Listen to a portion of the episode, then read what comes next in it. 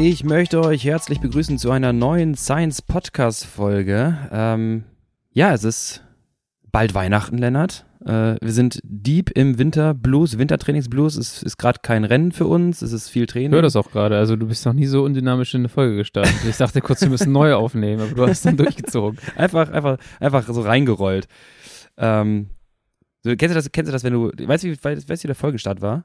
Wenn du ähm, ein Programm bei Swift drin hast, ne, dein Training oder so, aber bist gerade irgendwie abgelenkt, guckst irgendwie einen Film, Serie, sonst was hatte ich auch schon mal und dann kickt auf einmal das Intervall rein. Das gar nicht kickt der Erkmo da so dann rein. Kickt der Erkmo rein. Oh shit. Genau das und das ist so, oh, und dann hörst du aber, dann, dann skippst du das ja nicht, weil du jetzt nicht vorbereitet warst, also du ziehst ja durch. Also niemand. Das ist aber der Moment, wo dein ganzes Training äh, den Bach runtergehen kann. Also den ersten von so vier mal acht Minuten gehst du rein mit so einem riesigen Talkspike in den Beinen und denkst so, ach du Scheiße, jetzt werden es noch lange sieben Minuten. Ja. Davon werde ich mich nicht erholen, weil meine Muskulatur viel heftiger beansprucht wurde und dann ist der zweite Scheiße, der dritte, der vierte. Das nimmst du mit in die nächsten. Und du musst dich noch in, die ersten, in der ersten Minute musst du noch ein bisschen vorbereiten. Dann steht das, die Flasche noch nicht da, wo das Handtuch ist auch noch nicht so richtig bereit. Ich fange an, so mal, warte mal, warte mal, du hast dich nicht vorbereitet, bevor du in, in den ersten Intervall, was hast du die Zeit davor gemacht? Ja, manchmal lasse ich mir so ein bisschen, also Warm-up, klar, so, und dann hast du diese Pause, wenn ich nicht aufpasse, lasse ich mich so ein bisschen hängen. Dann gucke ich so ein bisschen durch die Gegend und immer so, oh no, es geht schon los. Ja, was denn mit dem Handtuch und den, den Ja, das muss dann woanders liegen. Ich habe dann, ich habe drei Spots für Handtücher. Ich habe einmal Handtuch entweder links neben mir über der Stuhllehne, ich habe so einen Stuhl daneben, das ist mein Handtuchstuhl, das weiß der Stuhl auch.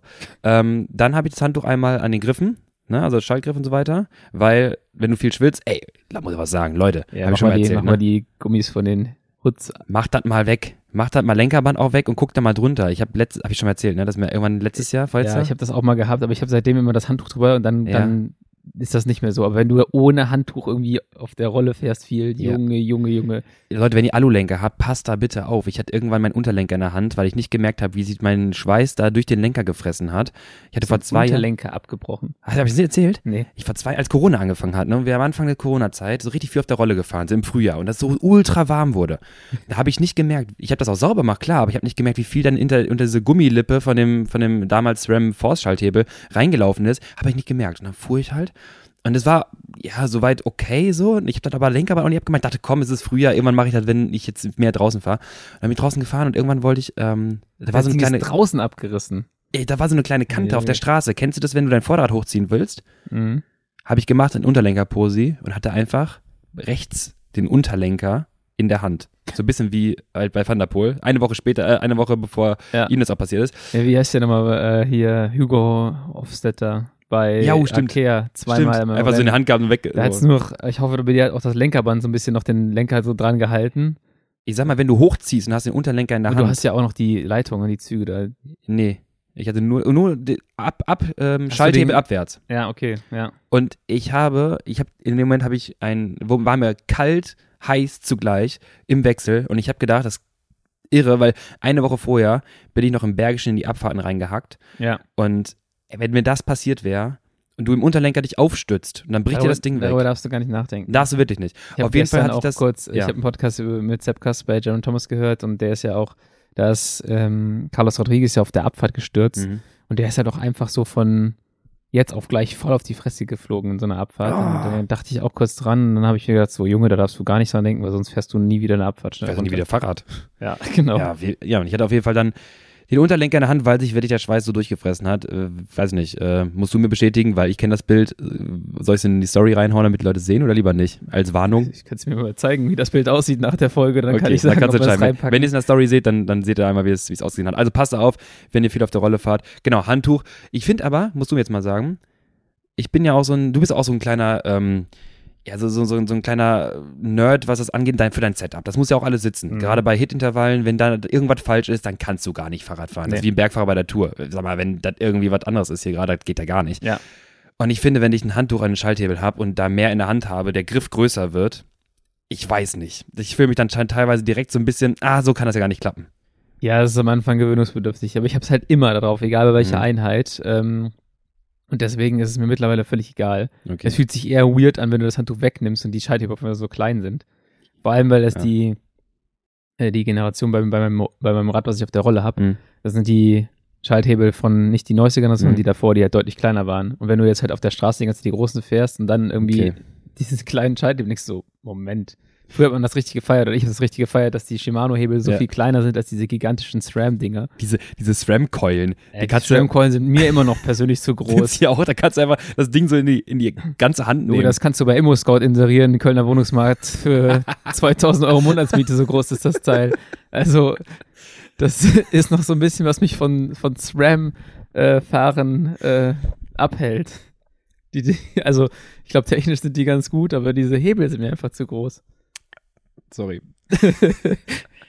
Der Vergleich war ganz zu gut. Kölner ja. Kölner Wohnungsmarkt macht dich fertig. das ist wirklich, das, wenn ihr da mal guckt, ey, das ist schrecklich. Diesen, diesen Hebel kriegst du auch mit Wohnungstausch nur. Kriegst, kommst genau. nicht so rein. Nur Tausch. nur Tausch. Tausche gegen Shimano-Hebel. oh Gott, oh Gott. Ja, also muss ich auch sagen, SRAM, äh, SRAM-Schalthebel auch gar, also dran gewöhnt, ja, aber gar nicht meins. Shimano-Hebel auch äh, auf Straße viel, viel angenehmer. Jetzt sind wir hier so richtig schön reingeschlittert. Wo waren wir eigentlich? Ja, du hast eigentlich Hallo gesagt und bist dann zweimal rechts abgebogen und dann noch einmal links und dann warst du auf einmal bei Handtüchergröße. Das sieht SDIs. mir ja gar nicht ähnlich. Genau, das sieht dir gar nicht ähnlich. Ähm, ja.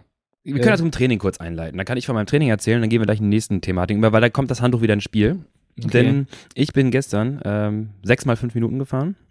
Am Dienstag das Science Swift Race.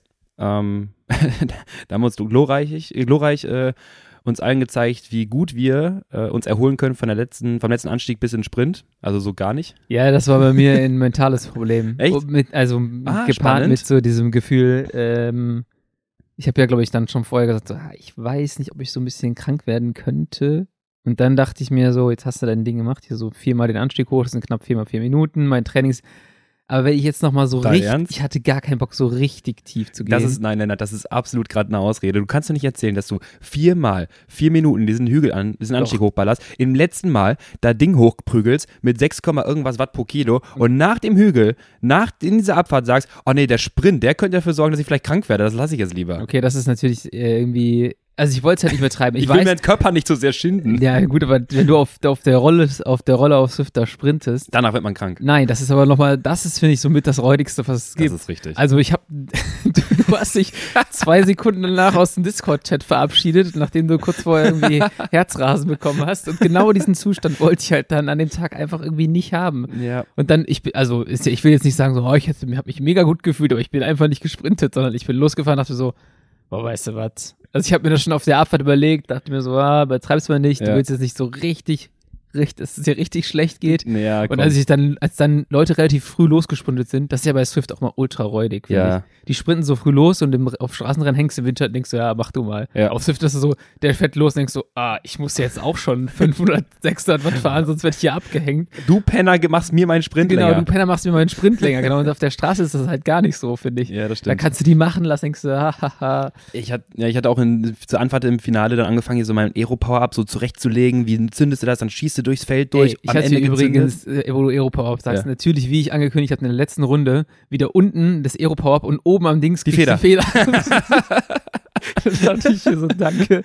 Äh, Leute, Leute, eine kleine Runde mit einem Anstieg und dann halt Abfahrt und dann ins Finale. Lennart sagt noch im Discord-Chat, so eine Scheiße, was soll ich mit dem Aero Power-Up jetzt bergauf? Ja. Und bestimmt kriege ich oben eine Feder. Jede Runde dieses Aero Power-Up. und kriegt jede oben, Runde. Und kriegt dann oben, pünktlich, als er am Anstieg fertig war, statt Feder kriegt halt dann, äh, statt Aero kriegt dann halt Feder. Ja, Rest, der, Rest des Rennens einmal eine Abfahrt ja. mit, mit 4, 5 Prozent und dann irgendwie so kurz flach. Also Mailand San Remo und in der Abfahrt kriegst du genau. die Feder. Ja, cool. Das ist so, als würde dir bei Mailand San Remo oben am Berg nochmal jemand ein leichteres Fahrrad geben. Du ja gut, das brauche ich auch nicht hier. Das kannst du vergessen. Gib mir eine Dropper, Dropper Seat Post, damit kann ich was anfangen.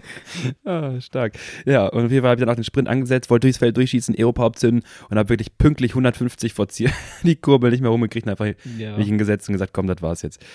Naja, also da, genau, Swift-Rennen, äh, gestern die 6x5. Das heißt, ich bin jetzt bei Stolzen mit Litwoch. Stolzen vier Stunden dieser Woche, vier Stunden zehn, stand heute, wo wir aufnehmen.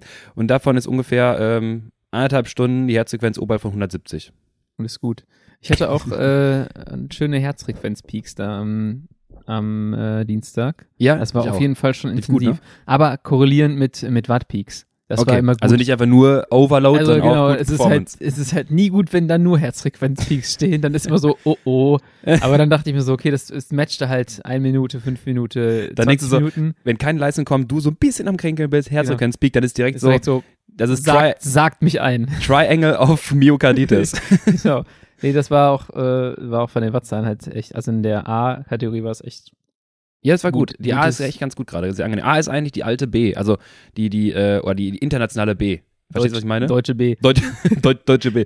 A ist Deutsche B, weil äh, nicht so viele Fahrer, dadurch ist das Grundtempo nicht ganz so hoch. Also für alle, die so ein bisschen da im Zweifel sind, probiert es mal aus. Es ist nicht so, dass es alles sich overpusht. So, wir fahren schon irgendwie drei Watt pro Kilo oder tendenziell easier in den Flachpassagen und dann weiß man schon, mhm. am Anstieg geht es natürlich an die äh, fünfeinhalb sechs teilweise für kurze äh, Phasen, aber das ist halt das VC Max Intervall. Das ist ja deswegen ja. magst du ja die Runde so.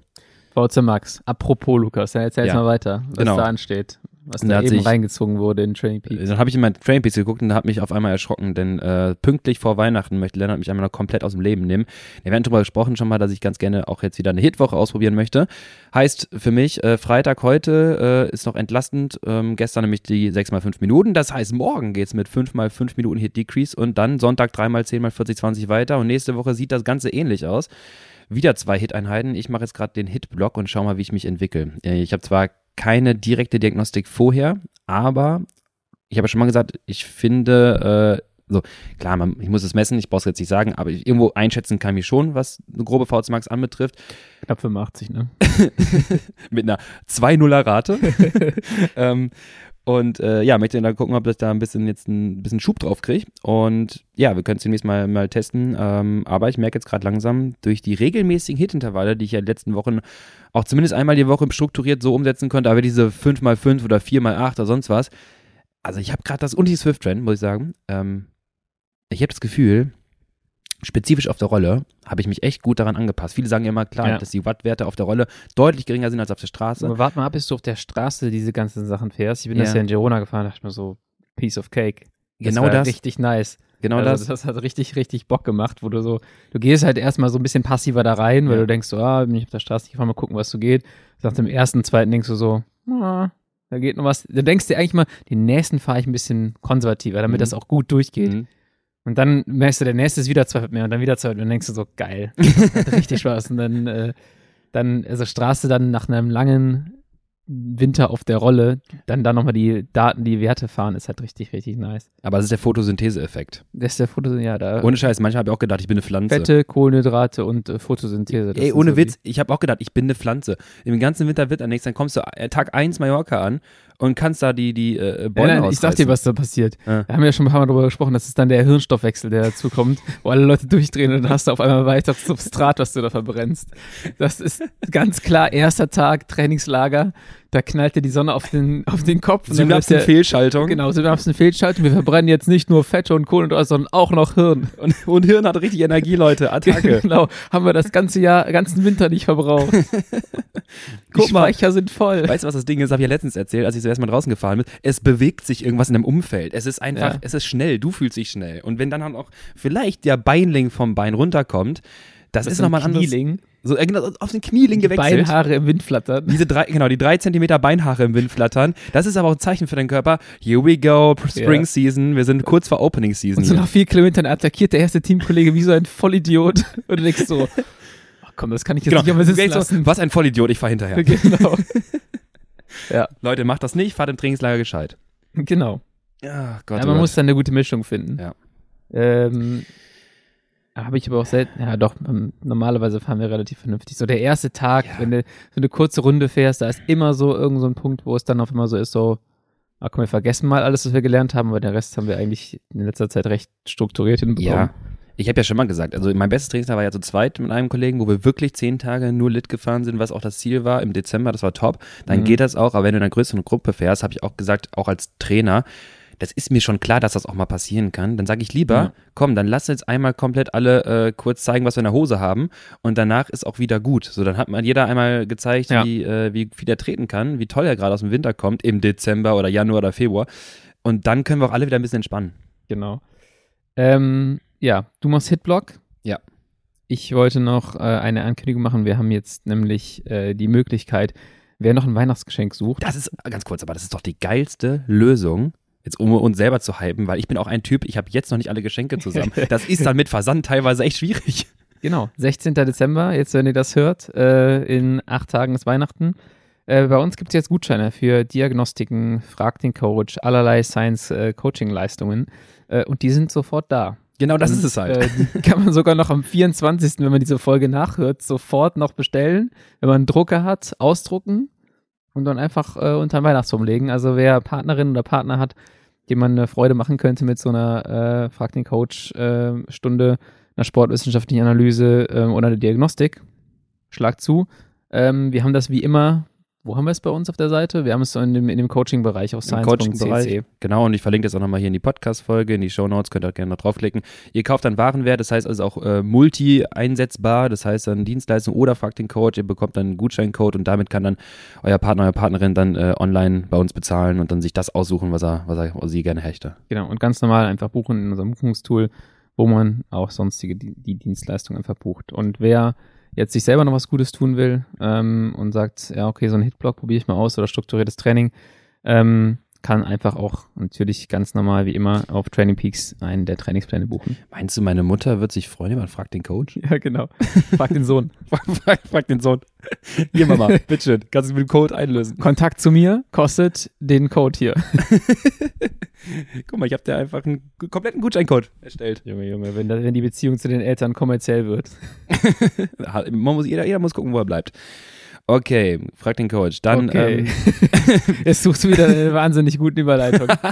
okay. Von frag den Coach, frag den. In, warte ganz kurz, frag den Coach, yeah. kann man checken zu Weihnachten. Und was, äh, Weihnachten steht ja dann schon nächste Woche Sonntag an, das ist ja schon Heiligabend. Und Samstag ist dann die große Weihnachtsfolge, wo wir gesagt haben, ah. die Überleitung war gut, Boah, oder? Wahnsinn. Wo wir gesagt haben, wir machen unsere, ja, sind ein bisschen entspannter. Also ich würde ich würd auch, dann nehmen wir mal auf Freitagmorgen. So ein Glühwein können wir schon mal hinstellen. Machen so ein oder? Kerzchen hier an, fackeln das ganze Studio aus Versehen kurz vor Weihnachten nochmal ab. Und besprechen einfach mal, ja, weiß nicht, eigentlich, was, was sehen wir dann?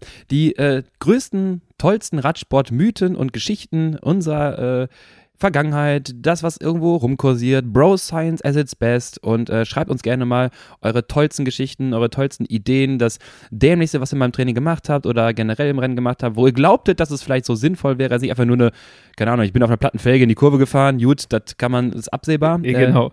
Irgendwas, wo man gedacht hat, es hätte vielleicht genau. ein gutes Ergebnis und oder eine Story, wo man mal so richtig, so richtig Trash erzählt bekommen hat in Sachen oder Sportwissenschaften. Bro äh, Science wirklich Bro Science durchgespielt. Renntaktiken, mal wenn der sportliche Leiter mal so eine richtig geile Taktik ausgegeben hat. Oh yes. Äh, wie bei euch damals bei Downer-Zeiten. So, lasst die Gruppe fahren, bis sie weg ist und dann fahrt ihr hinterher. Das wäre zum Beispiel so eine, so eine Geschichte. Das war jetzt explizit so nicht besprochen, aber es ist immer so geändert. aber es war in Fleisch und Blut übergegangen. das hatten das wir war, drauf. Das, war, das, das hatten wir drauf. Das war eure Teamkultur. damit die Überleitung zu, zu Themen, die jetzt gleich kommen. Ähm, genau. Also nee, schickt uns eure, eure Stories auf Instagram per Mail. Ähm, wir gehen gerne darauf ein und äh, die besten Stories haben wir hier mal in den Podcast und besprechen sie. Genau das. Teamkultur habe ich gerade schon gesagt, ist eigentlich gar nicht so richtig die, äh, das Thema der Folge. Das ist ein Unterpunkt. Ist ein Unterpunkt, genau. Wir sind im Litwoch draufgekommen. Ja, wo, genau, wir wurden äh, in unseren Discord-Chat hat jemand reingeschrieben, ob wir schon mal ähm, Mentalstrategien angewendet hatten in Training oder Wettkampf. Und ich fand das, ich habe mir ein bisschen drauf rumgedacht ähm, und fand es sehr, sehr spannend. Habe ein bisschen mal recherchiert und weiß selber, dass ich mal ein paar Sachen ausprobiert hatte. Du hast gesagt, du hättest nicht so viel ausgetestet, aber ich glaube dir das nicht, weil ich glaube, du hast viel mehr schon angewandt, als dir vielleicht ja, eigentlich bewusst kann schon ist. sein, jetzt wo du es sagst, ähm, mache ich das viel unterbewusst wahrscheinlich. Ich glaube ähm, nämlich auch. Und da gibt es gewisse, ich sag mal, Techniken, die schon zeigen können, dass man sich mit gewissen, einem gewissen Bereich kontrollieren kann, verbessern kann, Renn, äh, Gesamtperformance verbessern kann. Ich rede jetzt nicht davon, dass du dir eine VZ Max schön denkst, hochdenkst. Äh, oder oh, meine 61,8 ist doch gar nicht so schlecht. Das könnte doch so Mentalstrategie. sich einfach toll reden. genau. ähm, ja, sondern halt auch spezifische, äh, ja, psychologische Techniken oder den Fokus in richtigen Momenten zu lenken, um eine bessere Gesamtperformance zu erreichen. Und da gibt es verschiedene Faktoren, die dort einspielen. Wahrscheinlich kommen wir gar nicht durch alles heute durch, aber so ein paar Dinge wollen wir mal anreißen. Ja, und äh, ich glaube, man kann vorweg auch sagen, äh, dass äh, Tanja und Rick mit äh, Dominik Klemme eine ganz gute Stimmt. Folge aufgenommen haben. Er hat sich ausgezogen, wie war das, ne? Ich habe die Folge noch nicht gehört muss ich sagen. Mhm. Aber habe halt ähm, viel Positives darüber gehört. Mhm. Wahrscheinlich doppelt sich einiges, aber ich glaube, wir schlagen noch so ein bisschen in andere Richtung ein. Vielleicht noch mehr in Richtung Performance. Das ist jetzt nicht unbedingt das, wo Tanja und Rick so super viel sprechen. Wir gehen so ein bisschen mehr in die nerdigen Sachen rein, aber wir wollen einfach über mentale Themen sprechen, die sich auf Performance aus, wie die sich auf Performance auswirken, mentale Stabilität, ein bisschen was von ähm, unterschiedlichen Sportarten, wie das da gehandhabt wird, ähm, vielleicht auch mal gucken, wie es zwischen Männern und Frauen äh, unterschiedlich mhm. ausschaut und auch wie man Dinge verbessern kann in Sachen Teamkultur äh, etc. Fall. So. Wie, wie starten wir denn rein? Also was wäre jetzt der erste Punkt? Du kannst erstmal so ein bisschen, äh, wolltest du nicht was definieren? ja, gerne. Hast du eine Definition oder willst ja, du kein, mal aus kein, der Hüfte schießen? Kein fertig formulierter Satz. Also erstmal so ein bisschen Mentalstrategien, was meinen wir generell damit? Also erstmal alles, was nicht physiologisch sich, also eher psychologisch über ja, mentale Techniken oder psychologische Techniken positiv auf eine Gesamtradperformance auswirkt. Das ist schon wieder so verdammt allgemein und groß. Ne? Das ist schon wieder so, ja, Lukas sagt wieder nichts. Äh, ja und nein, sondern es kann halt zum einen sein, ähm, Strategien, die dir verhelfen, im Training besser zu performen, damit du dein Training schaffst. So, das ist jetzt erstmal nicht direkt was für nur All-Out-Performances, für, für Time-Trials, sondern einfach wirklich mal für, einfach, dass du das Training entsprechend umsetzen kannst. Das ist zum ein, cool bleiben im äh, Trainingslager, das ist dann ne, easy, mhm. locker bleiben und eine gewisse Ruhe mitbringen. Das kommt teilweise über Erfahrungen, über die jahrelangen Erfahrungen, wenn du schon ein paar Trainingslager gemacht hast, ein paar Saisonaufbauten hinter dir hast, dass du weißt, okay, ne, das ist der Step, auch wenn ja. mich jetzt noch nicht so gut fühle, die Herzfrequenz ein bisschen zu hoch ist, dann lasse ich mich davon nicht aus der Ruhe bringen. Aber das ist dann auch andere Strategien anwenden, wie zum Beispiel ein Rennen, ähm, nicht einfach nur mehr Watt zu treten, sondern vielleicht auch im richtigen Moment, das finde ich gleich spannend, da möchte ich unbedingt mit dir drüber sprechen, ähm, eine Steuerung deines Fokus auf die relevanten Aufgaben, um deine, um eine verbesserte Performance zu erreichen. Mhm. Und dann lass mal direkt an der Stelle reingehen, weil da habe ich so ein bisschen auch Input.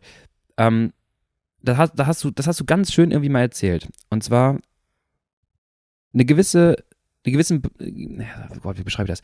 Ähm, es gibt eine gewisse, einen gewissen Skill, den man sie antrainieren kann. In den Momenten, wo es dir am schwersten fällt, also wirklich physiologisch am schwersten fällt, wo du auf Kante fährst, wo dein Puls durch die Decke geht, wo du, wo dein, dein Kopf schon vernebelt ist von Laktat und Belastung. Der Körper schreit, hör auf und das ist so intensiv und deine, deine, deine Beine äh, tun weh.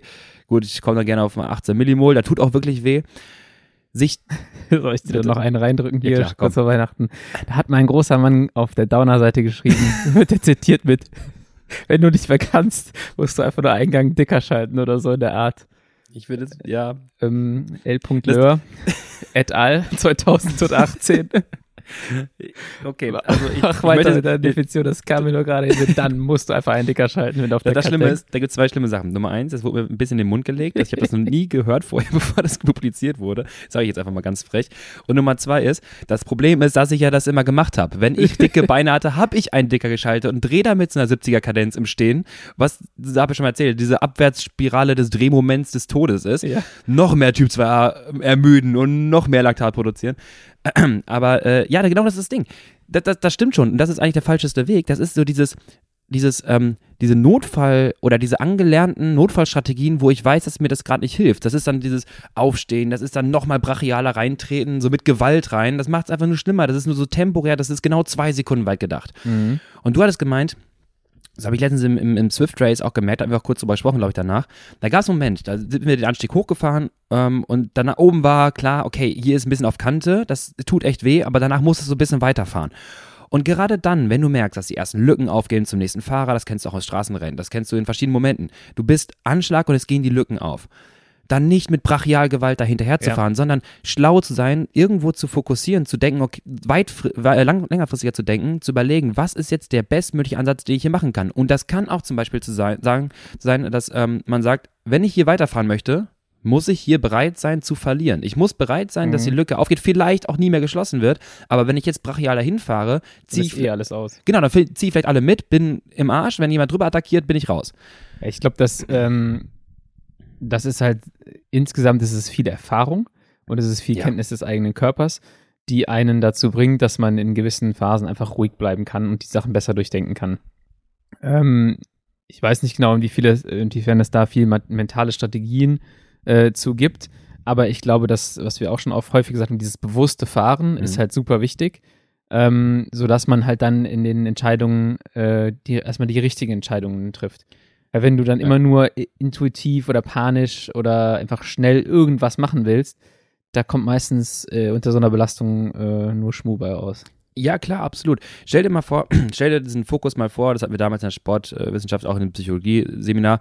Du musst dir vorstellen, wie so eine Taschenlampe, deren Lichtstreuung du, den Lichtkegel du steuerst. So, im normalen Rennen, wenn es relativ entspannt ist, kannst du einen sehr breiten Kegel streuen, dann hast du einfach sehr viel in der Peripherie, ja. was du mit aufnimmst. Du erkennst, okay, hier könnte eine Attacke sein, da habe ich eine gewisse Felddynamik, da ist mein Teamkollege, da vorne ist der Fahrer vielleicht, den ich jetzt nicht unbedingt fahren lassen würde. Du hast ein großes Gesamtbild. Wenn es auf einen Sprint hinzugeht und du in Positionen kämpfst, dann darfst du nicht mehr so rechts, links gucken, was da groß ist, sondern du fokussierst dich, du streust quasi diesen Lichtkegel ja. etwas kleiner. Und die Kunst ist es, glaube ich, diesen Lichtkegel nicht komplett wieder aufgehen zu lassen in den Momenten, wenn du vielleicht komplett Anschlag bist, dass du dann anfängst, wieder so ein bisschen weniger zu konzentrieren, weniger wahrzunehmen, sondern das relevant, die relevanten Infos wahrzunehmen. Ich glaube, da ist aber auch wichtig, wie viele Sachen laufen bei dir auf Autopilot. Ähm, ja. Weil je nachdem, wie viele Sachen bei dir auf Autopilot laufen, desto breiter kannst du wieder den Lichtkegel streuen, ja, genau. um in deinem Ble Beispiel zu bleiben. Also ich habe immer das Gefühl, ähm, das durchs Feld bewegen läuft bei mir auf Autopilot. Und das finale Fahren läuft halt auch irgendwie so ein bisschen auf Autopilot. Also nicht komplett, aber du, mhm. du, du im Finale ist es was anderes, da musst du noch viel bewusstere Entscheidungen treffen.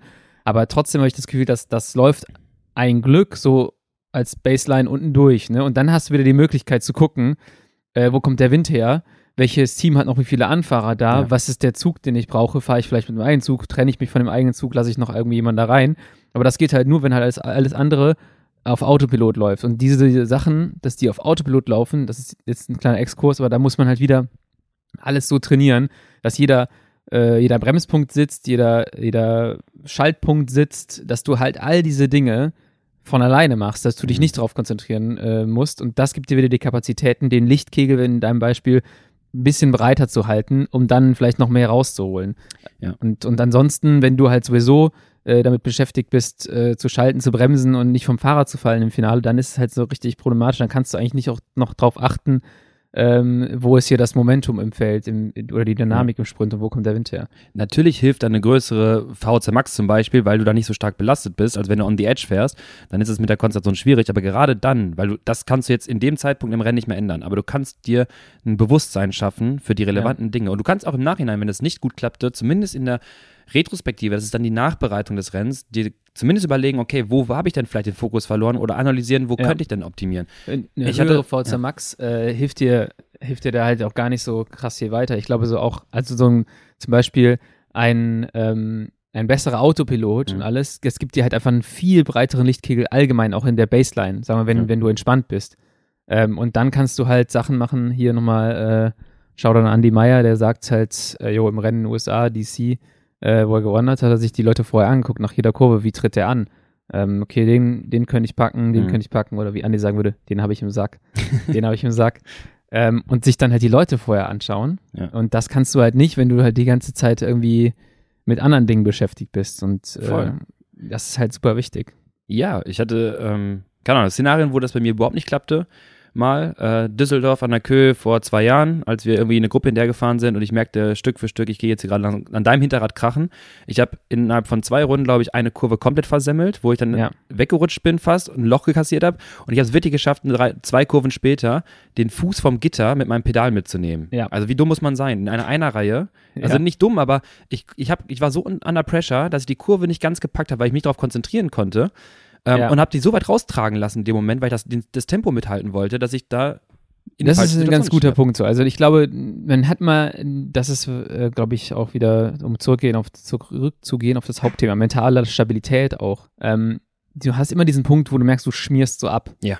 So, ah, fuck, fuck, fuck, fuck, was, ah, nee, ich, oh, mir geht's schon schlecht. genau so. Ah, die Kurve jetzt auch noch nicht getroffen, noch eine Lücke bekommen, ja. die Lücke wieder zugebügelt. Das macht meine Situation noch schlechter. Ja. Und da ist es halt unfassbar wichtig, dass man da, und das ist halt super schwierig auch, ja. dass man da vielleicht so einen Stopppunkt findet. Das ist das Gleiche, wie wenn du Intervalle fährst und du fährst rein und du merkst dann nach zwei Minuten so von, von acht so, boah, Alter, heute? Ja. Ähm, und dann musst du halt schauen, dass du nicht diese mentale Abwärtsspirale hast.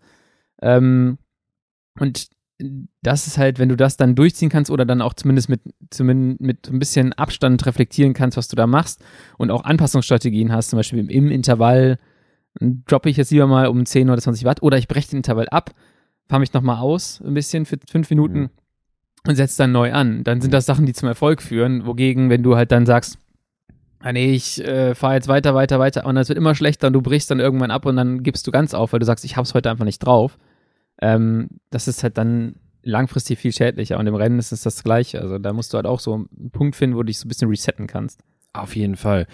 Ich habe richtig häufig so lange auf dem Gas gestanden in welchen Events und Rennen, dass ich wirklich und dann halt auch einfach nur mit der Aufgabe, ich will irgendwie die Kurbel rumbringen, dass ich nicht mehr aufgepasst habe, mhm. was ich mache. Und das ist teilweise ziemlich gefährlich. Ich habe es mal geschafft, in Belgien an einem Anstieg äh, bergauf in den Graben zu fahren, weil ich da nicht aufgepasst habe. Also runter von der Straße, es war so ein bisschen Schotter wieder draufgehopst.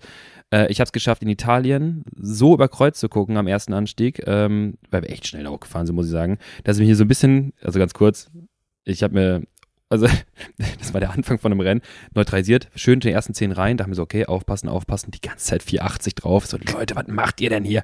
Kontrollieren, kontrollieren, sacken lassen, Steintaktik, oben gewesen, Loch bekommen, mir halb in den Mund gekotzt, dann in die Abfahrt rein, drei Kurven so hart verkackt, dass ich immer fast Richtung Leitplanke gefahren bin, guck nach links runter, sehe, wie tief das da runter geht und habe gesagt, komm, ich habe jetzt eh Loch, jetzt hör mal auf, hier, gleich fällst du hier runter für nichts, jetzt ja. komm mal langsam klar.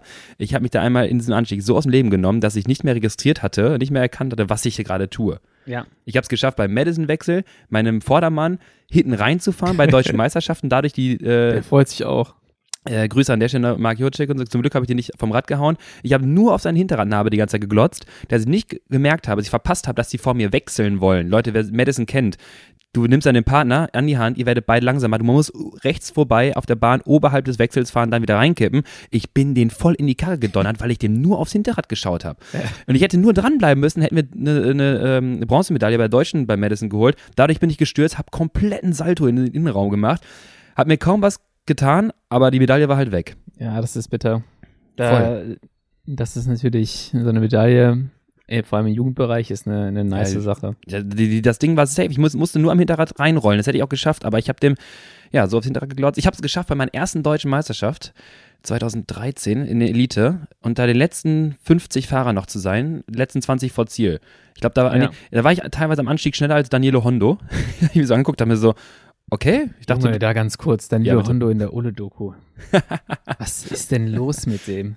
Ja. Also da würde ich sagen, treten viele Leute auf und machen einen positiven Eindruck, aber auf mich hat zum Beispiel Danilo Hondo da jetzt gar keinen positiven Eindruck hinterlassen. Das war ja echt erschreckend. Ja. Er musste jetzt an der Stelle nochmal loswerden. Kannst du gerne sagen, ja. Äh, ähm, was du aber meintest eben ja. noch, ähm, diese Sachen, dass man, dass man nur damit beschäftigt ist, feste zu treten. Ja. Dadurch verpasst du halt einfach so viele Dinge im Feld. Zum Beispiel, ja. das Feld tritt nach der Kurve gar nicht so krass an. Ja, du trittst aber voll krass an, ja. merkst du, uh, dann bremst du und das war einfach so völlig für den Arsch alles. Ja. Das ist so dieses, dieses Hergeben von Momentum, was ich mal sage, und von Geschwindigkeit, die du mühsam aufbaust. Und deswegen, wenn du die Kapazität nicht mehr hast, darauf zu achten, wie bewegt sich, wie verhält sich das Feld, ähm, dann verlierst du halt auch so viel Energie. Und ich finde, da hast du teilweise ganz unnötiges Verhalten von, Maximalspeed auf der Geraden und Minimalspeed in der Kurve und ja. dementsprechend auch dein Power-Output. Wenn du die Kurve verkackst, dann geht die Lücke auf, die fahren so ein voll bisschen antreten. raus, du voll antreten. Oder du bleibst einfach sitzen, hast dann halt die drei Meter, wartest bis zur nächsten Kurve, nimmst die halt dafür besser. Genau. Und das ist ja etwas, was ich auch mit der Zeit so ein bisschen mehr optimiert und gelernt habe, weil dann merkst du auf einmal, du kommst wieder rein. Anders ist ja. es diese Abwärtsspirale, wo du es immer, immer schlimmer machst. Wo du, äh, das ist dieser, äh dieser Tanz von dem Reh im Lichtkegel, so, äh, äh, ja, genau. und du denkst so, nirgendwo, kommst nirgendwo hin, macht deine Situation pro Sekunde und Entscheidung schlechter. Ja. Am Ende wirst du, wirst du als Reh dann da umgefetzt von irgendeinem Auto. Von Andi Meier. nee, ich glaube, der, äh, der Andi Meier ist ein solider Autofahrer. Der ist ein bisschen wie der Nolly. Die betteln sich ja immer auf irgendwelchen Rennstrecken. ähm, wo wollte ich jetzt drauf hinaus? So, wir haben wir haben jetzt mal kurz definiert schon, ja. was so Also Mental, Mentalstrategie, Lichtkegel. Lichtkegel. Ähm, wir haben jetzt mal definiert, was es ist und wie es sich positiv auswirken kann, wie es sich negativ auswirken kann. Ähm, hast du Strategien für Training und Wettkampf? Ja. Ähm, wie du dich da, wie du dein mentale, dein mentales Level oben halten kannst, sodass du das erreichen kannst, was du machen möchtest? Äh, ja, also es gibt dann, ähm, da, da differenziere ich auch nochmal in vorher und währenddessen. Ähm, wir können ja, da gibt es so eine, so eine schöne Grafik aus der äh, idealen Aktivierung, psychischen Aktivierung äh, für beste Leistungsfähigkeit. Stellt ja. euch das vor wie eine umgekehrte Parabel mit einem Höhepunkt. Ne? Also äh, zu, zu wenig aktiviert ist nicht gut. Dann gibt es irgendwo ein Optimum und zu viel aktiviert ist auch nicht gut. Kennt jeder, der vielleicht zu viel Espressi, doppelte Espressi vorher gedonnert hat ja. und dann irgendwie versucht, in den Intervall zu fahren, zu ambitioniert da Anfang reingeht. Auch da kann man gerne mal Fehlentscheidungen treffen. Ähm, also den idealen Punkt zu treffen. Das ist beim Radsport, hatten wir äh, vorhin im Vorgespräch schon so ein bisschen mal äh, voranalysiert. Nochmal was ganz anderes als Sportarten, wo vielleicht von Sekunde 1 Leistung gefordert wird. 100 Meter Sprint, 400 Meter auf der Bahn, äh, gewisse direkte Reaktion beim Mannschaftssport, äh, ja. direkter Aufschlag beim Ballsport. All solche Sachen, da musst du direkt da sein. Und im Radsport hast du halt die ersten Kilometer neutralisiert vielleicht. Ja. So, und dann solltest du noch nicht overhyped sein. Ja. Und dann gibt es so ein, zwei, drei Johnnies, die sind dann overhyped, die machen auch direkt die Attacke nach der Neutralisation. Die sind, glaube ich, nicht overhyped, die sind halt einfach panisch. das also die sind sein. die Leute, die schon in der Neutralisation wie so. Die so ein bisschen rumhibbeln, ne? Die so dadurch ah. hacken und achtmal fast stürzen. Unangenehm. Äh, und dann sich schon so viel Feinde gemacht haben, dass sie safe das Rennen nicht mehr gewinnen werden. Ja, ja, unangenehm, wirklich. So manche, die so ein bisschen drüber sind, wo dann so, ja komm, nimm den Platz so, ich habe eh keinen Bock jetzt zu attackieren, ja. kannst du haben. Und dann gibt es so Momente, wo du halt da sein musst. Und ich finde, im Radsport ist es halt gerade bei den langen Rennen, wenn man mitspielen möchte, auch bei Crit Race genauso, ähm, das ändert sich. Diese, diese, diese, ähm, wie ich schon gesagt, der Fokus ändert sich. Und das ist phasenweise notwendig, dass du quasi dich psychisch rekrutierst für gewisse Situationen und motivierst. Und das ist so teilweise, wenn man nicht ganz das Rennen lesen kann, fühlt es sich an wie unberechenbar. Oh, jetzt fahren wir alle los. Ja. Ich bin noch gar nicht so weit.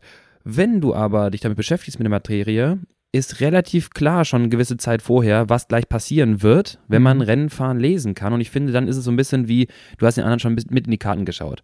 Also die Vorbereitung ist erstmal wichtig Voll. Äh, bei der ganzen Sache. Also was passiert hier, worauf stellen wir uns ein? Ähm, da wieder auch wichtig, eine, eine realistische Erwartungshaltung ist auch äh, immer in all diesen mentalen Themen, glaube ich, wichtig. Da komme ich gleich nochmal drauf.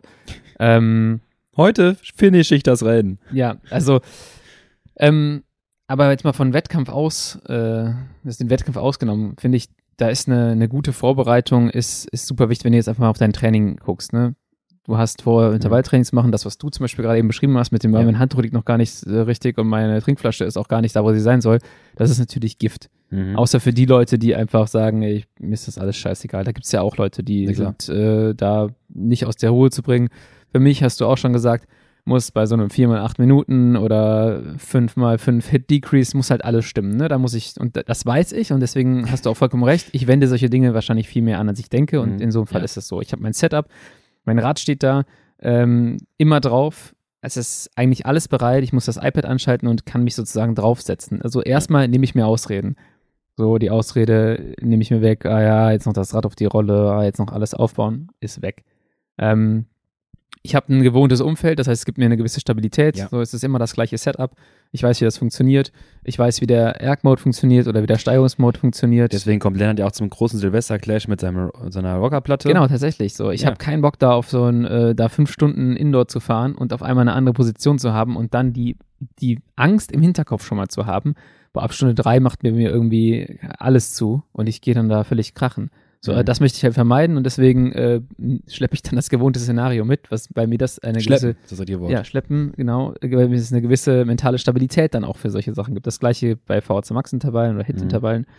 Ähm, das heißt, die Vorbereitung ist das A und O. Du musst wissen, welche Nutrition du nutzt. Du musst wissen, äh, welche Stufe du deinen Ventilator hast und, und, und. Und wenn das halt nicht so ist, wie du das gerade eben beschrieben hast, dann gibt dir das, also mir mich schießt das schon mal an. So, ah, Voll. Kacke, Ventilator steht auf 1 statt auf 3. Ja, toll. Aber ich komme jetzt auch nicht mehr zwischen den Intervallen dahin ja. und kann das Ding hochstellen. Weißt du, das ist schon so, das sind alles Dinge, die bleiben bei mir im Hinterkopf. So, ah, was, wenn ich jetzt überhitze, was, was, was. Ja, und das ist die, die, die Gewichtung, die setzt du selbst. Wie wichtig dir das, wie wichtig das genau. für, dein, für deinen Impact gerade ist. Die ist psychologisch von dir selbst gewählt. Das Handtuch Macht keinen Unterschied eigentlich. Aber wenn ja, etwas, weiß nicht. ja, also für das Fahrrad, nicht für dich. So deine Intervalle kriegst du durchgezogen. Ne? Es ist vielleicht tropft dir ein bisschen der Schweiß ins Auge oder sowas, aber du kannst theoretisch die gleiche Leistung bringen. Also eine VC Max wird nicht Oder dein Mund ist ja schlecht. Ja. das ist was anderes. Sorry. Ähm, aber du kannst die Leistung bringen, aber trotzdem gibt es so ein paar Punkte, die dich ablenken können. Die ja. versuche ich einfach zu minimieren. So, ja, ich potenzielle Dinge, die sich in mein Hirn schleichen können und anfangen können, mich da äh, mürbe zu machen. Und so geht es dir nicht alleine, denn auch schon Thompson et al. Ah, 2020 et al. haben herausgefunden, dass ähm, ja, Coping-Strategien mit Stress die Performance beim 16,1 Kilometer langen Zeitfahren. 16,1, warum 16,1? Ich glaube, das ist die, was war 10 Meilen, ne? Irgendwie sowas ah, gibt okay, so in okay, okay, Great ja, Britain immer diese 10 Miles. Ja, T 10 Miles TTs, ja, die Genau, sind da das- richtig populär. Das ist Ja. also hier Panzercup äh, in Köln, Ja. äh, gibt es da überall. Das ist richtig hyped. Das ist richtig geil. Ist auch ein, eigentlich noch eine ganz gute Zeitdistanz, finde ich. Also es ist dann mit einem guten Setup, das dauert nicht zu lang, aber es ist auch nicht zu kurz. Es tut schon weh. Ich meine, dass die auch 60 Mal TTs haben und ich glaube, Äh. dass Josh Tarling das letztens Ja. gemacht hat. Josh Starling ist auf jeden Fall irre.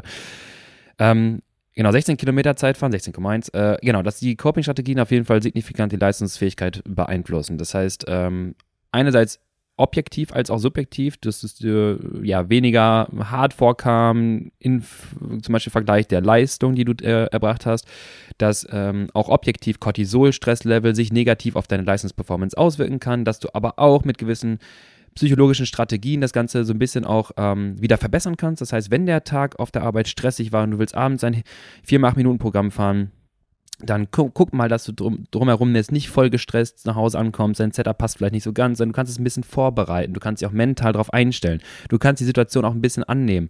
Ähm, so, du, auf dem Weg nach Hause jetzt im Auto nicht äh, sich stressen, dass die Zeit knapper wird und dann du jetzt irgendwie noch später auf die Rolle kommst und das Training noch schwieriger wird, weil jetzt du im Stau stehst oder sowas. Das bringt ja auch nichts, weil du kommst so angestresst äh, zur, zum, zur Testung, äh, zum, zum Training, teilweise auch zur Diagnostik. Genau, das ist Ja. auch mal ein großes Thema. Also kommt entspannter zur Diagnostik. Ähm, und das ist, sind, das sind relevante Punkte, die man einfach da beeinflussen könnte, wenn man halt einfach entsprechend mit ähm, ja, solchen psychologischen Strategien umgeht. Ähm, gibt auch noch eine Studie für, von einem Schweizer, äh, von einer Schweizer Gruppe, die die U17-Fahrer der Schweizer damals untersuchten und haben auch herausgefunden, dass dann halt Stress sich negativ auf die Leistung auswirkt. Einerseits auch auf die Erbringung oder Erreichung der VZ Max. Das ist nicht wirklich absolut physiologisch so. Die kommen nur gar nicht dahin, das zu messen. Ne? Die kommen im Rampentest gar nicht so weit, dass sie die VZ Max wirklich messen. Ja. Das heißt, Stress hat da auch einen Einfluss. Dann sind sie noch im Bergzeitfahren gefahren. Auch da gab es einen Einfluss. Und das aber zu entspannt sein, das ist dann wieder dieses U äh, dieser umgekehrte U-Shape, zu entspannt sein war auch negativ Einfluss auf die Leistungsfähigkeit beim Bergzeitfahren. Ja. Und zumindest in dieser U17-Gruppe dann. Das kann man auch ins Große übertragen und da gibt hilf, helfen verschiedene Strategien, wie dann zum Beispiel, ja, da kann man auch so Mini-Meditationen machen, wie man sich da einfach fokussiert, konzentriert auf die Sache selbst. So und sich jetzt nicht zu sehr ablenken lässt und das so hoppla hopp macht und dann halt einfach noch gar nicht bereit ist für die, fürs, fürs äh, ja, Gesamt-Setup, Ja. Gesamtbelastung. Ja, ich würde halt sagen, also das ist dann die Lösung, wenn du in den Stress reingerutscht bist, so die Mini-Meditationsstrategien. ähm, ich war auch zum Beispiel, als ich bei Leopard noch sportlicher Leiter Mhm. war, das, ich habe es immer gehasst, wenn wir so kurz vor knapp angekommen sind. Ja, ich ja, gesagt ja. habe, so, ey, sitzen die Jungs da im Auto äh, und dann stresst du erstmal das ganze Personal. Also die Mechaniker müssen schnell die Räder fertig machen, Mhm. dann vor Ort. Die müssen Ja. die alle vom Auto runterholen. Ähm, Swannies müssen alles vorbereiten, die Nutrition und also die ist vom Vorrat, aber die muss halt dann rausgelegt werden, dass die Fahrer sich das Zeug nehmen können. Und das, da schießt du dich schon mal an mit einem, mit einem Stresslevel, was einfach total unnötig ist. Das gleiche, wenn wir irgendwie, wenn wir irgendwie Rennen fahren. Ich wür- würde eigentlich immer lieber schon eine Stunde 20, Stunde 30 vom Rennen da sein. Einfach weil ich dann weiß, ähm, es gibt keinen, es ist stresst halt einfach nicht so. Ja. Und ähm, ich habe auch diese Rennen gehabt, so wo du nach 20 Minuten vorm Start angekommen bist. Belgien damals? Ja, zum Beispiel, ja. Da liest du halt einen Start und du hast halt vorher schon äh, Pulspeaks gehabt. Ähm, Ja, dann haben wir, haben wir das gesagt, das ist unser Warm-up jetzt. genau. wir nicht mehr einfahren, dann schon Warm-up und dann, dann ist es so, ah, jetzt stehe ich am Start, bin ich warm gefahren, wenn die jetzt sofort losfahren. Oh, und dann hast du schon wieder diese ganz vielen ähm, potenziellen Stimmen, die in deinen Kopf Mhm. kommen können, die dir das Ganze so ein bisschen ähm, schlecht reden können. Und solche Sachen gilt es einfach zu vermeiden. Und deswegen würde- ist die Vorbereitung im Wettkampf und im Training Genau. unfassbar wichtig. Und ich würde halt gleichzeitig sagen, es gibt manche Situationen, manche, ähm, ja, auch Si- Situationen, die du vielleicht manchmal nicht beeinflussen kannst. Wenn du ein Teamfahrer bist und das Team kommt dann, warum auch immer, durch krass Stau zu spät an, dann ist es jetzt so. Ja, warte mal, dann, in die Belgien bei dem Rennen? ja. Warum waren wir nochmal zu spät?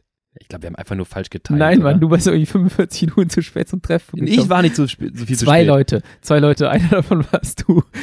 Ich jo, erinnere mich, ich Doch, weil- erinnere mich weißt du gerade irgendwo da an so einem Weißt du warum? Parkplatz. Ja, weil ich morgens noch gemerkt habe, was war denn da? Platten oder so. so Nee, Kacke die, die. Schaltung, irgendwas lief dann nicht. Das war nicht das Platten. Die Schaltung lief nicht und ich habe schon gemeint, komm, fahrt ohne mich und dann habe ich es doch noch Ja, geschafft. also Ei, an ei, der ei. Stelle noch, Ihr könnt das auch beeinflussen, indem ihr die Auswahl eurer Teamkollegen. nicht das Material, die Auswahl der Teamkollegen. Wie viel Watt Schwelle? Okay, und bist du pünktlich oder bist du nicht pünktlich? ja, nein. okay, ja, doch, da hast du recht, das, das stimmt. Ja. Das Ding ist, manchmal sind Situationen vielleicht einfach so, so wie sie sind, ne, durch äh, idiotische Teamkollegen. Und dann musst du dich halt die Situation annehmen. Und dann ist halt die Frage, wie gehst du jetzt am besten damit um? Jetzt ein brutales Warm-up zu fahren, um ein Warm-up zu fahren, um dann vielleicht aber so viel Zeit dafür zu verlieren, an der letzten Position des Feldes zu sein, wenn du sagst, okay, vielleicht ist es relevant, vorne zu sein, das ist, muss man abwägen, was ja. da jetzt wichtig ist. Und da muss man gucken, ob man gewisse Strategien irgendwie etablieren kann, taktische. Genau, da kommt wieder die Erfahrung ins Spiel. Genau. Ähm, die Erfahrung kann man zum Teil auch skippen, wenn man äh, sich viel mit den Thematiken befasst. Ähm, viele Erfahrungen muss man aber auch selber machen.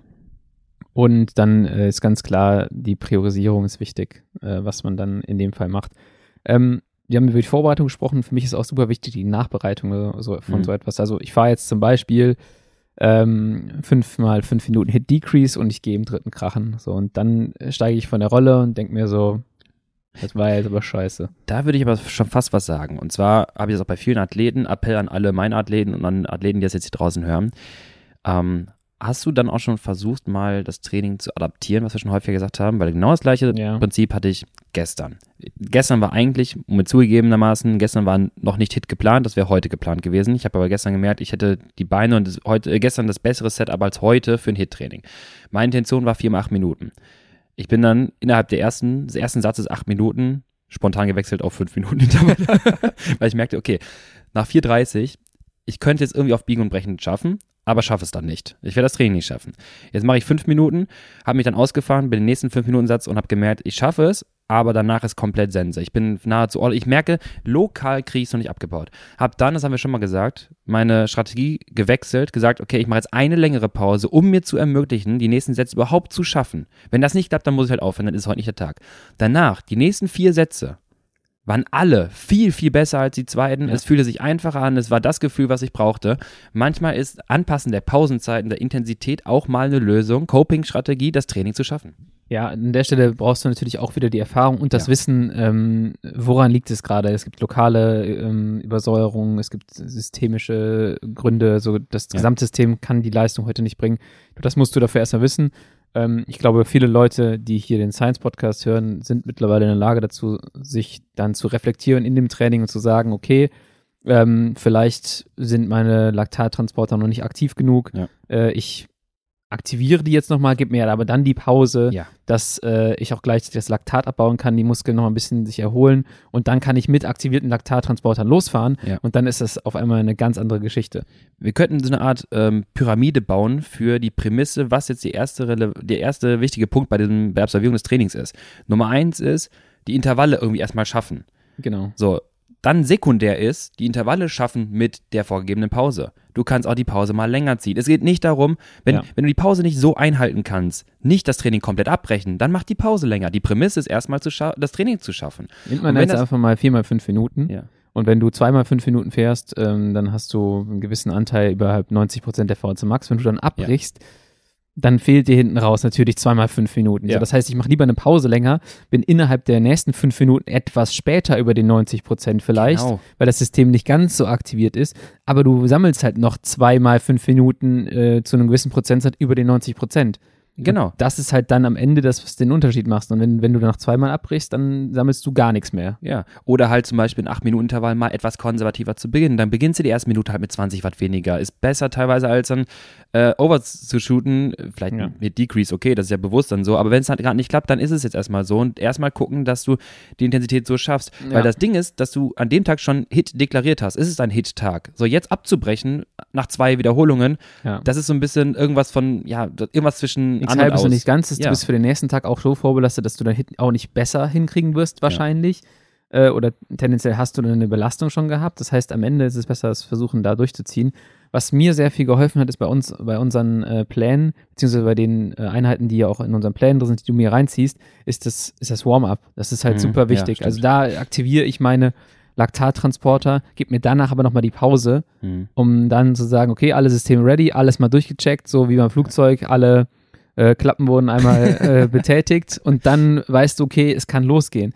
Und das finde ich mega gut. Und früher oder viele Leute fahren halt einfach in ihre Intervalle rein. Die fahren bis zum Anstieg, fahren das Ding und das geht so von 0 auf 100. Ja. Und diese Warm-ups finde ich extrem gut an der Stelle. Natürlich, genau. Natürlich ist das, was wir gerade beschreiben, was physiologisches, was körperliches, aber wichtig an der Stelle, da die psychologische Taktik oder die, der psychologische Skill wäre, bereit sein anzupassen, die schlauen Entscheidungen zu treffen für das Erreichen deines Ziels. Und das ist dann zum Beispiel in der Woche dann die Hit-Intensität durchzubekommen. Und das kann an dem Tag sein, wenn du zum Beispiel die Strategie anpasst. Ich muss auch sagen, mit dem Warm-up, ähm, Shoutout an uns, dieses mal uns selber loben, äh, dieses Dienstagsrennen zum Beispiel, ist ja auch eine gewisse Art von Konstanz.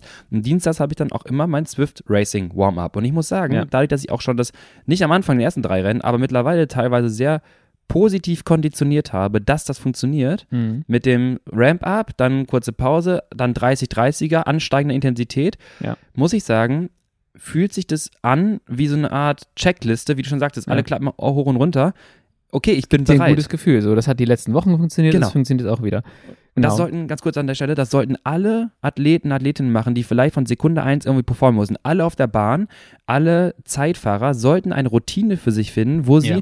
das mal im Training auch ausprobiert haben und dadurch wissen, check, check, check. Wenn ich das mache, habe ich schon mal positive Leistung erfahren. Von mir aus auch ein Tapering in der Woche davor von ja. den ganz großen Events, Ironman, Ultra Races, sonst was. Wenn ich diese Checkliste abarbeite, habe hab ich schon mal Performance gezeigt.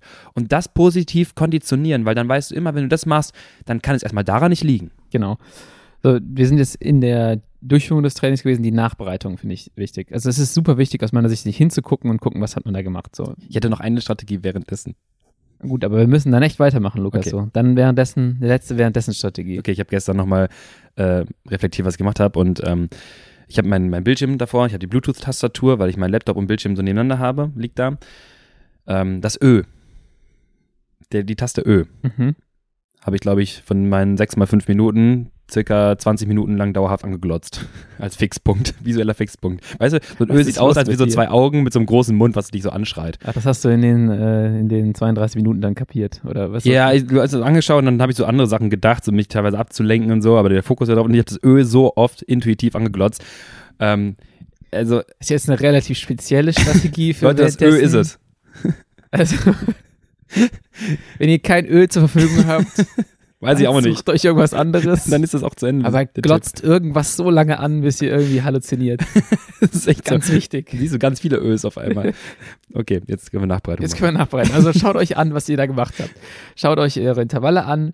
Ähm, und guckt, ob ihr das, was ihr geplant habt, überhaupt auch so durchgezogen habt. Zum Beispiel, zum Beispiel. Zum Beispiel der Lukas, der dann sagt, er hat eine gewisse Vorgabe gehabt vor ein paar Wochen und ist halt einfach 50 Watt drüber gefahren im Hitintervall. So, oh ja, das war schlimm. Ist das schlau oder nicht? Das heißt, am Ende, wenn du krachen gehst in so einem Intervallsatz, dann gilt es, auch super wichtig zu gucken, habe ich überhaupt das gemacht, was ich tun sollte und ist das überhaupt realistisch, so wie ich das ausgeführt habe? Zum Beispiel, mhm. wenn Leute bei 30, 30ern mit 800 Watt lossprinten.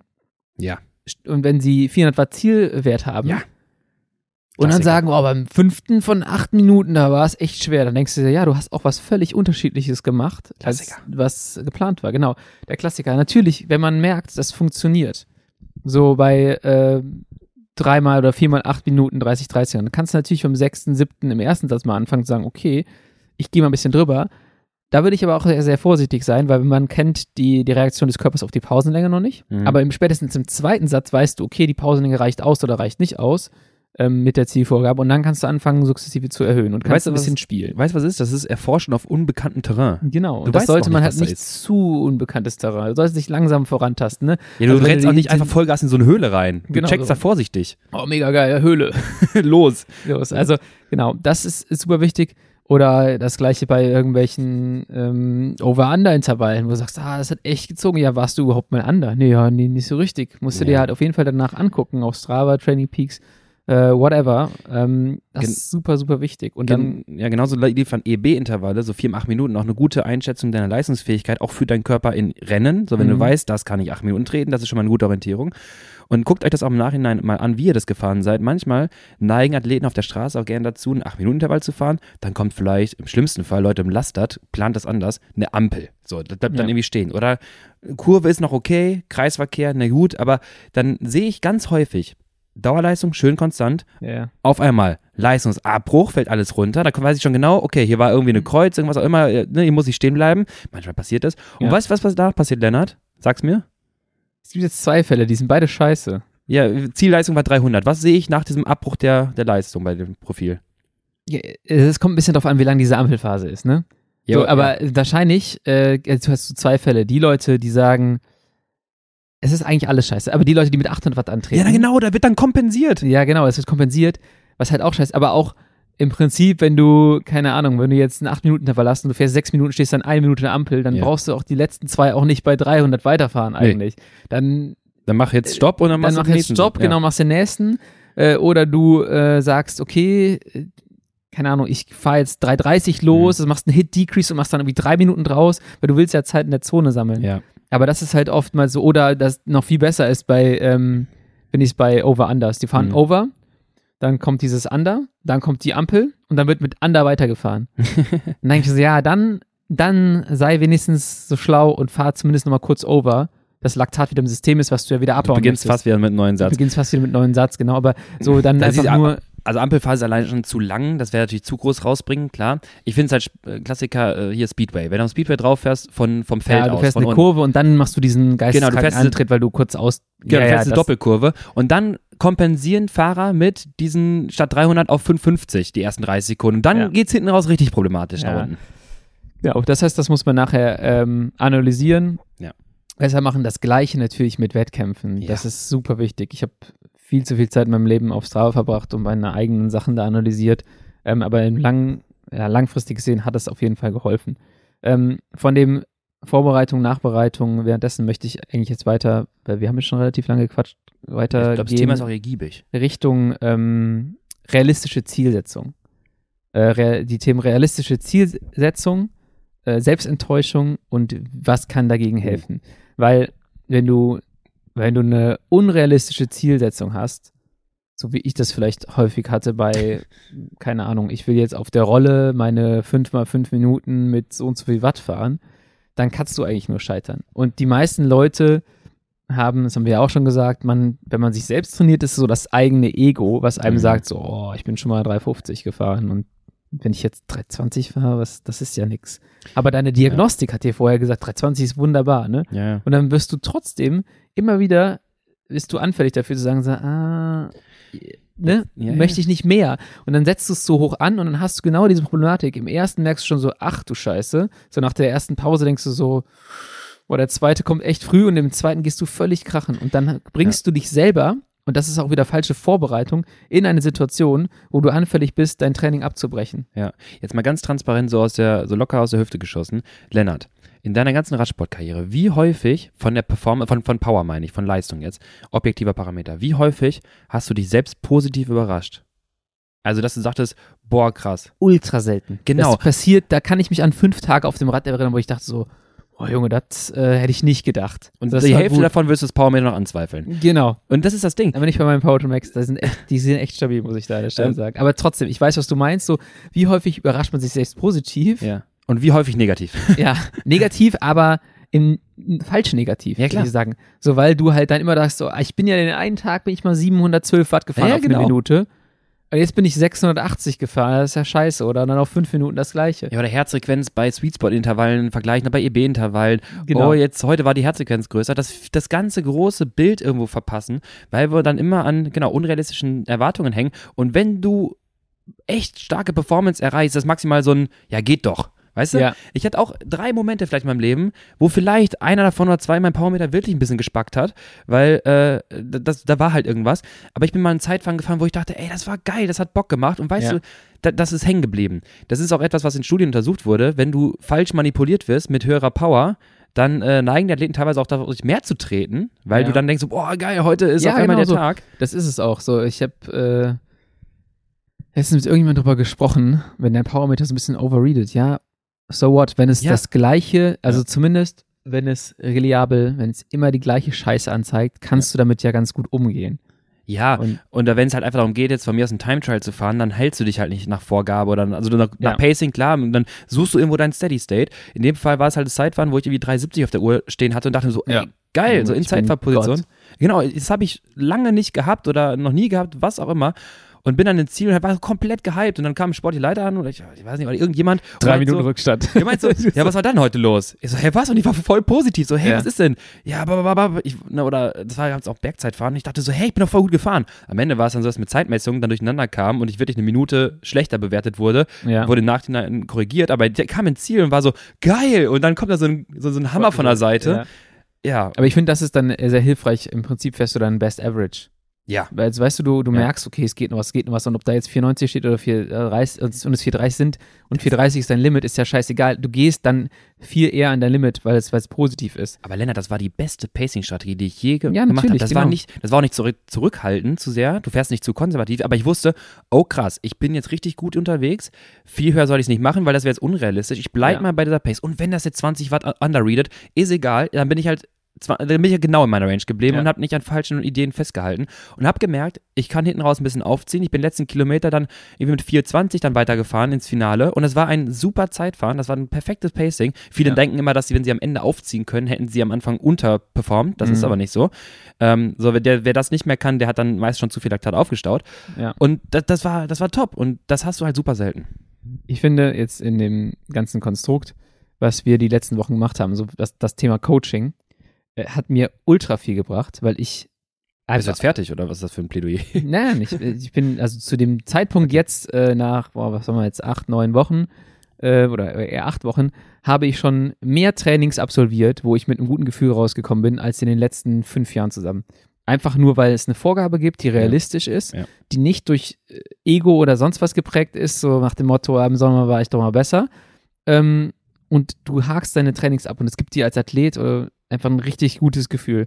Und du bist äh, ein bisschen immuner gegen Selbstenttäuschung und hast halt ein viel größeres Momentum und nimmst das mit in die nächste ein. Dann sagst du, okay, letzte Woche habe ich die gepackt, das ist alles ja. im Rahmen meiner Möglichkeiten.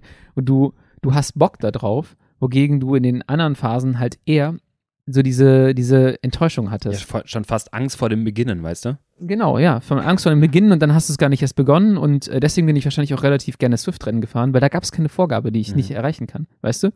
Dann fahre ich Swift-Rennen und dann belaste ich mich aus und das ist eine gute Belastung gewesen für mich, aber weil ich halt dann einfach es geschafft habe, mein Limit zu geben, ohne dass ich dann irgendwie sagen kann, so, ich bin jetzt 330 gefahren, aber ich hätte ja eigentlich das und das fahren müssen, weil beim Rennen weißt du es nie. Da bist du mhm. abhängig von der Dynamik. Ja, klar. Und ähm, das hat mir jetzt in dem ganzen Prozess schon übelst viel gebracht. Du kriegst auch teilweise viel mehr kleinere Ego-Schubs, weil, äh, Schübe, Safe. wenn du jetzt irgendwie 300 Vorgabe hast und hey, wärst früher mal 320 gefahren genau. auf Kante, jetzt fährst du auf einmal 310, dann bist du ja 10 Watt überhaupt der Vorgabe. Das genau. ist ein kleiner Ego-Boost. Früher ja. war es halt 10 Watt unter dem, was du schon mal gemacht hast.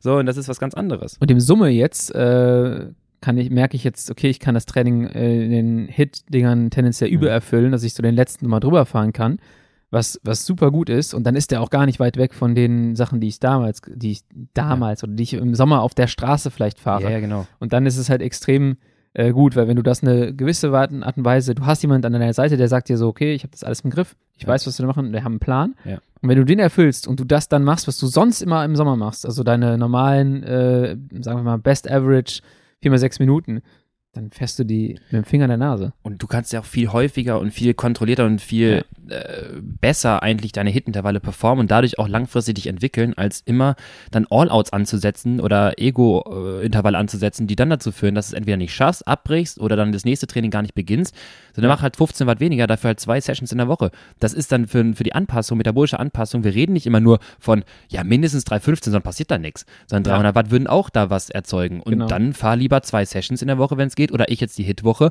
gerade dann sollte ja. man am Anfang nicht überperformen und dann hast du viel mehr Effekt auf die Entwicklung. Genau, ich habe es früher so gehabt, so, ich habe es maximal einmal die Woche geschafft, so einen Hit einer zu fahren. Die geht in der ersten Woche mal gut, in der zweiten Woche, hm, weiß ich nicht. Äh, aber spätestens, wenn sie in der zweiten Woche mal schlecht läuft, hindert dich das daran, die ist in der dritten ja, Woche, ja, wenn du denkst, ah, jetzt Freitag, da viermal sechs Minuten, oh, letzte Woche hat das so krass wehgetan. Ja, okay, weil du aber eine falsche äh, Zielstellung hattest. Und deswegen, es beginnt, wenn man es hinkriegt, dann braucht man auch natürlich keinen Einfluss von außen. Wenn man ja. sagt, okay, ich kriege das völlig ego-bereinigt hin, ich habe meine Intervalle, meine Zielwerte, die fahre ich und das klappt auch meistens gut und es ist im Hit-Bereich drin, mhm.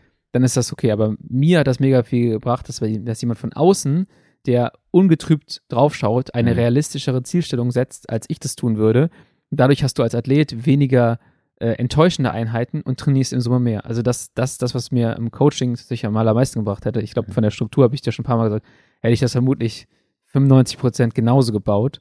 Ähm, aber die, das ist das, was für mich die große Veränderung war. Und das ist halt vor allem auf der mentalen Ebene. Wir brauchen ja auch kein falsches Idealbild malen. Wir sind alle nicht ego-befreit. So, das ist äh, Fall, nee. völlig, völlig auch klar, dass man halt vielleicht auch mal mikro enttäuscht ist auf gewisser Ebene, wenn an dem Tag es nicht so läuft, wie man sich das vorgestellt hat. Vor allem, wenn man vielleicht mit guten Beinen da reingeht. Das ist halt ja. einfach manchmal so. Ihr seid halt keine Maschinen, auch wenn wir da alle dran arbeiten, aber noch ist es nicht so weit. Ähm, und äh, dann, dann ist es halt manchmal einfach geringer. Trotzdem hast du eine gewisse Anpassung. Und ich finde, ähm, es ist wie so einmal von außen drauf schauen, einfach auch mal eine gewisse Art von äh, Mitgefühl für sich selbst entwickeln. Ja, so ganz, ganz, wichtig. ganz großer Punkt. Das ist ja jetzt, wir gehen im Sportkontext, wir können das Ganze natürlich auch im psychologischen Kontext noch viel, viel weiter drehen. Also da haben wir nur beide gefährliches Halbwissen. ja, absolut. Ähm, nur Erfahrung halt gesammelt über die letzte Zeit und das ist ja etwas, was gerade super ein Trend ist. Einfach auch so, ne, alle die ganzen so, so Therapie und so weiter ist ja super gerade ein Thema und es ist auch einfach wichtig. Und das können wir beim Mikroebene auch in unserem Sport irgendwo anwenden ein gewisses Mitgefühl für sich selber zu haben. Das heißt nicht selbst Mitleid, sondern. Ich aber ich muss heute schon wieder viermal acht Minuten. Das tut so. Man weh. tröste mich doch. ähm, ja, sondern einfach ein Gefühl, eine Akzeptanz äh, für sich selber zu haben, zu sagen. Wenn es heute nicht möglich ist, dann ist es heute einfach nicht möglich. Genau das. Ja. Leg dich hin. if, ja, es ist ja tatsächlich is, so. Wie so der eine Inder auf Insta Reel oder sowas, ne? If a day is fucked, just let it fucked. It's fucked up. You don't can change it. ja, genau. Ich, ich möchte die, ähm, die Werbung für die Gutscheine nochmal neu einsprechen ansprechen. Eure Partnerin oder euer Partner ist häufig enttäuscht von seinem eigenen Training. Dann schenkt ihn jetzt ein Coaching mit den Gutscheinen. Nee, dann schenkt jetzt eine Diagnostik, die wirklich reflektiert, dass er an aber seinen auch, Erwartungen. Auch, ja, genau. Eine Diagnostik ist der erste Schritt ja. und hilft, das erstmal realistisch einzuschätzen. Und dann muss man doch immer noch sagen, so, oh, ich bin aber im Sommer, was, da musst, da ist die, die, Brücke. Dein Partner eine völlig unrealistische Einschätzung von sich selbst. Knall ihn doch seine Wattzahl von Latz. Hier, bitte, das ist dein Hol ihn auf den Boden der Tatsachen zurück mit der Science-Diagnostik. ah, stark. Ja, das Ding ist halt einfach, was ich damit sagen will, einfach ich finde, es hat super bei mir auch geholfen. Äh, ich bin auch mal eine Zeit lang 340er 4 8 Minuten Intervalle gefahren. Fahre ich jetzt gerade auch nicht. Ist aber auch völlig okay. Von außen mal sagen, ey, ganz ehrlich, Bro, ist okay. Einfach mal durchatmen. Mach einfach mal dein Ding. Tu. Mach dein Ding unter dem ja. Radnet-Profil da wird die Bestätigung kommen. Nicht unbedingt, oder wenn du halt im Sommer tatsächlich. Das hat ja sonst in der Vergangenheit super funktioniert. Ja, aber es wird ja trotzdem ein, tendenziell, wenn du, selbst wenn du der gleiche Rennfahrer bist und dich physiologisch entwickelst, hast du, wirst du eine, eine Veränderung da sehen. Ja. Und du wirst es auch sehen, wenn du jetzt da zwölf Wochen gut durchziehst oder 16 Wochen gut durchziehst und du dann tatsächlich mal sagst, okay, heute ist mal ein Performance-Test, dann wird sich das verändert haben. Und auf ja. den Punkt freue ich mich halt auch schon. Ähm, ja. zu sagen, okay, man kann jetzt mal gucken, wie sich das ganze Training hinausgezahlt hat. Und ich sag auch ganz ehrlich, Lukas, atme durch rund um Steinfurt ist in vier Monaten. Geiles Rennen. Rund um Düren ist zurück, haben wir das schon gesagt? Haben wir noch nicht gesagt. Haben wir noch nicht gesagt. Rund um Düren, der ähm, ist jetzt hier deutsche Lombardia. Deutsch, deutsche Lombardia. Deutsche Lombardia. Ähm, 29.09. Äh, der Simon hat sich abartig gefreut. Er hat es oh gezeigt oh mit einem Cool im WhatsApp-Chat.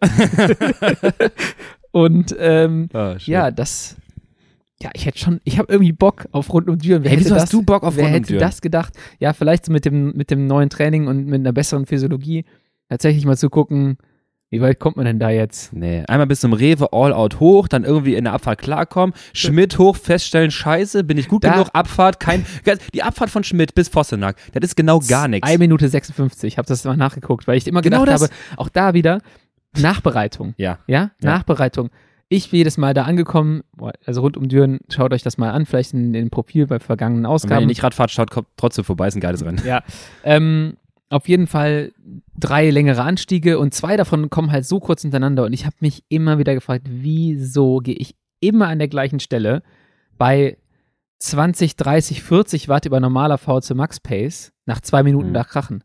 Ja, weil die Erholungszeit einfach nicht gegeben ist. Und wenn ich, ähm, ähm, je nachdem, wie der Anstieg vorher gefahren wird, je nachdem, was ich für einen Laktatwert oben habe, das ist halt das Ding, was mir dann am Ende den Stecker die, zieht unten. Und die erste Abfahrt Schmidt ist halt einfach passiv, so da ist nicht viel mit Treten. Am Anfang nee, ein bisschen genau. noch. Und du, ich habe jetzt ja. gerade, fällt mir ein, wir sind zwar jetzt schon völlig drüber und wir haben die Hälfte der Agenda hier gar nicht Aber hast du gesagt, wann rund um Düren ist? Der 29.09. Hast du nicht gesagt, genau. Okay. Ich wollte gerade, ich wollte noch sagen, geil, endlich rund um Düren, nicht im Frühjahr, das ist nicht so kalt, dann tun die Beine nicht weh. Dann kommen die das im Herbst. Im Herbstregen. Oh, mach das doch mal in den Juli rein, so erzähl. Ähm, ich habe mir jetzt gerade überlegt, dass bei dem Anstieg, mhm. äh, Schmidt ist das, ganz am Ende kommt diese üble Rampe. Ja. Ja. ja da lasse ich mich jetzt einfach mal bewusst abstellen. Das ist dieses Ding, ich gehe da jetzt nicht. Ah. Weißt du, du, ich jedes Mal, okay, die gehen von 350, gehen die auf 500, ja. Fahren rechts rum um die Kuppel, ja. die fahren irgendwie noch mal eine Minute, äh, 450, 500. Wahrscheinlich macht es gar nichts, ne? ich lasse mich abhängen. Ja. Unten vor dem Anstieg fährt das Feld immer breit, da wird gar nichts gemacht. Stimmt. Aber ich knall mir den Laktatspiegel mit dieser einen Minute an dieser Rampe so hoch, dass ich mich gar nicht mehr erholen kann. Wenn du das schaffst, dann hättest das du auch halt geil. Eier. Das ist aber auch genau das gleiche wieder.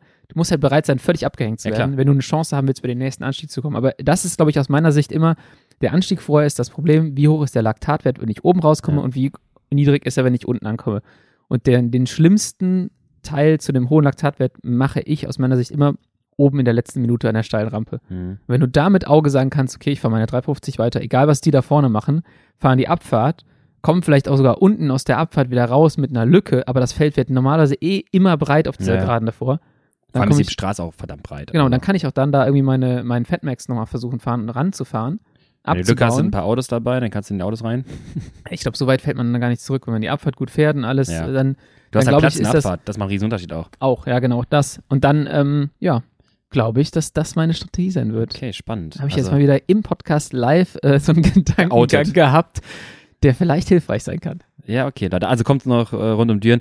Ähm, ja, die Strecke, wenn man sie nicht. Knall die alle. Ja, ja, das ich ist bin jetzt eh kein Threat auf dem Kurs.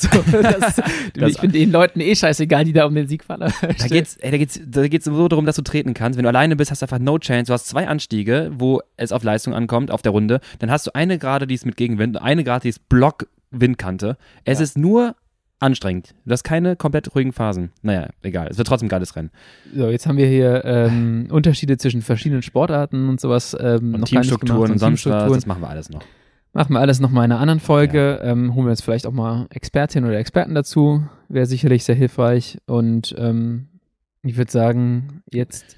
Leute, schreibt uns Bro Science. Wollte ich gerade sagen. Schreibt uns, äh, schreibt uns Bro Science. Ähm, dumme Ideen aus dem Radsport. Ähm, denkt das könnte der Titel doch sein nächste Woche. Dumme Ideen aus dem Radsport. Ja, Finde ich gut. Ähm, ja, schaut mal vorbei, wenn ihr noch ein Last-Minute-Geschenk braucht. Schaut generell bei den Trainingsplänen äh, vorbei. Also auch das mit der, mit der, was ihr eben gesagt habt, mit der realistischen Zielstellung ähm, und mit der externen Vorgabe. Das mhm. kriegt man auch über die Trainingspläne schon mal ganz gut hin. Das also, ist so der erste Schritt. Ja, also ganz kurz, für die, die jetzt gerade überlegen, wir können keine Gutscheine gerade für Trainingspläne, Trainingspläne erstellen. Nee, genau. Also das bitte nicht. Die äh, müsst ihr einfach so erwerben. Ja. Ähm, da gibt es auch für jeden, jeden Fall. Ich stelle mir gerade vor, wie du deinem, deiner Partner, deiner Partnerin sagst, hey, ich habe ein Geschenk für dich, so, ich, weißt du, der Prozess ist dann einfach, du kaufst den Trainingsplan, das ist schon ein bisschen weird, und dann ist dein Geschenk einfach so ein, vier Wochen Fauler Max mir, mir in deine Fresse Mir ist aufgefallen, in letzter Zeit ist deine Fauler Max ein bisschen zu hoch. das, das, sind zwei Sachen. Das ist so, einerseits bewertet so, also es ist zu nerdig. Zweitens, ja. für, für ein Weihnachtsgeschenk. Zweitens ähm, ist es so, bewertet deine Leistungsfähigkeit. Deine Fauler Max ist schon wirklich low, oder? Und drittens ist dein Geschenk einfach, hier, bitteschön, ich kauf dir, dass du dir vier Wochen in die Fresse hauen kannst. das ist tatsächlich auch. Und dann bist du so müde, dass du mir nicht auf den Sack gehst. Das ist auf allen äh, Ebenen ist das ein, Das ist ein Geschenk auch an euch selbst. Denkt drüber nach. ist auf jeden Fall ein hartes Geschenk. Den, ja, genau. Den Ultraplan. 15 Stunden pro Woche. Dann ist der den ganzen Tag weg, hat du deine Ruhe. Sonntag, fünf Stunden Ausfahrt. Tschüss. Geschenk auch an dich, beschenk dich auch selbst. Okay. An der Stelle, bevor wir das hier viel zu sehr in das Rollenbilder-Klischee abdriftet, sagen wir vielen Dank fürs Zuhören. Ähm, wir hören uns nächste Woche beim Litwoch, sehen uns beim Swift Race am Dienstag. Und äh, ja, bis dann. Tschüss. Tschüss.